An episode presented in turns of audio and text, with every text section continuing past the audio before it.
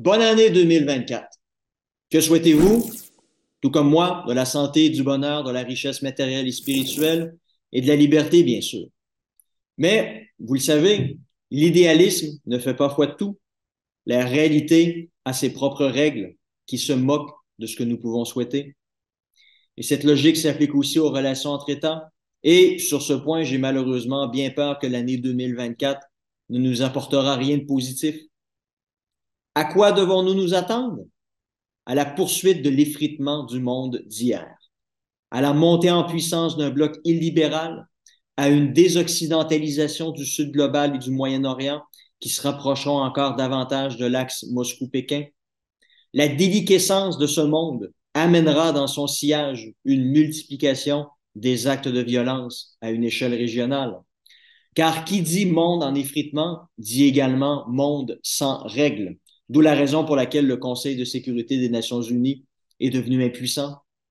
Après l'Ukraine en 2022, la bande de Gaza en 2023, on doit s'attendre à d'autres événements violents similaires. Une invasion de la Guyana, territoire riche en ressources naturelles, par le Venezuela, dont la population a voté il y a à peine un mois sur l'annexion de ce territoire par voie référendaire, à d'autres coups d'État en Afrique, dans des pays anciennement gouvernés par la France, à des gestes territoriaux de plus en plus revendicateurs de la Chine à l'égard de ses voisins, prélude à une politique encore plus agressive lorsqu'elle sera économiquement autosuffisante. On verra bien, mais 2024 sera tout le contraire d'un monde paisible. Face à cette tendance, l'Occident est vulnérable, très vulnérable.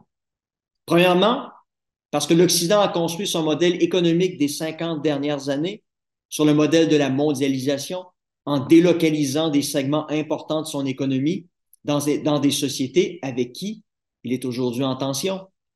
La crise du COVID a montré à quel point ce modèle nous avait rendus vulnérables lorsque le monde cessait soudainement de collaborer. Et comme la division en émergence du monde de demain ne fera qu'accélérer et normaliser cette tendance, la crise qui menace l'Occident n'est pas à veille de disparaître. Sa réindustrialisation prendra des années, exigera des sacrifices et causera des perturbations qui perdureront sur le long terme. Soyez prêts. Mais les dirigeants actuels le sont-ils? Poser la question revient un peu à y répondre, n'est-ce pas? En outre, comment faire face à ce monde qui défie maintenant l'Occident? Pendant très longtemps, la réponse s'imposait d'elle-même. Les gens voulaient émigrer en Occident. Comme une main invisible, le modèle occidental exerçait une force d'attraction immense sur les esprits. Cela est encore le cas, mais de moins en moins. Là se trouve le second problème de l'Occident. Vu d'ailleurs, le wokisme qui y sévit comme une plaie en fait désormais réfléchir plus d'un et, par ce modèle délirant, l'Occident est en train de projeter une image qui rassure le reste du monde dans sa volonté de rompre avec nous. Dans ces sociétés où les traditions jouent encore un rôle important, et oui, on l'oublie souvent, les lubies de genre multiples et autres dérives identitaires aussi loufoques que ridicules créent un effet repoussoir. L'Occident est donc son pire ennemi et devient graduellement un modèle politique qui s'isole au lieu de s'universaliser. En fait, la situation ressemble de plus en plus à celle des années 30, époque où le modèle autoritaire totalitaire avait plus d'emprise sur les esprits que le modèle démocratique. Le modèle démocratique est en crise profonde et beaucoup se refusent encore à le reconnaître en raison de leur incapacité à accepter ces dérives récentes. Et le pire dans tout cela, l'Occident est somnambule et continue à croire aveuglément en sa toute-puissance.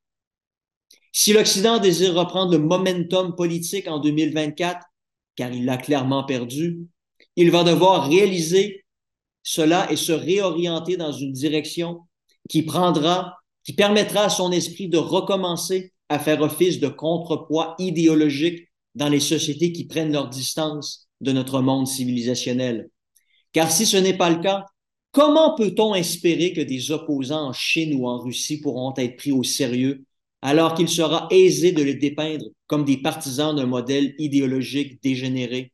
Oui, dégénéré, car c'est comme ça qu'on décrit l'Occident dans l'autre monde qui, qui, vous est inconnu, et ce, même chez les individus que l'on dit progressistes et ouverts d'esprit.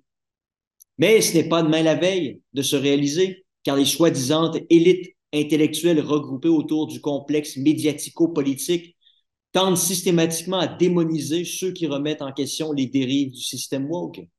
Paradoxalement, ceux qui se disent éveillés, d'où l'origine du mot woke, sont en fait les plus endormis, hypnotisés par une idéologie dogmatique et fermés à ses conséquences qui minent la force d'attraction occidentale. Non, 2024 sera une triste année, une année qui donnera encore davantage de munitions à ce bloc illibéral qui émerge. Et qu'aura à offrir l'Occident face à celui-ci? Des sanctions qui n'auront aucun effet, des remontrances et condamnations tout aussi stériles. Non, le véritable éveil ne sera pas pour cette année, malheureusement.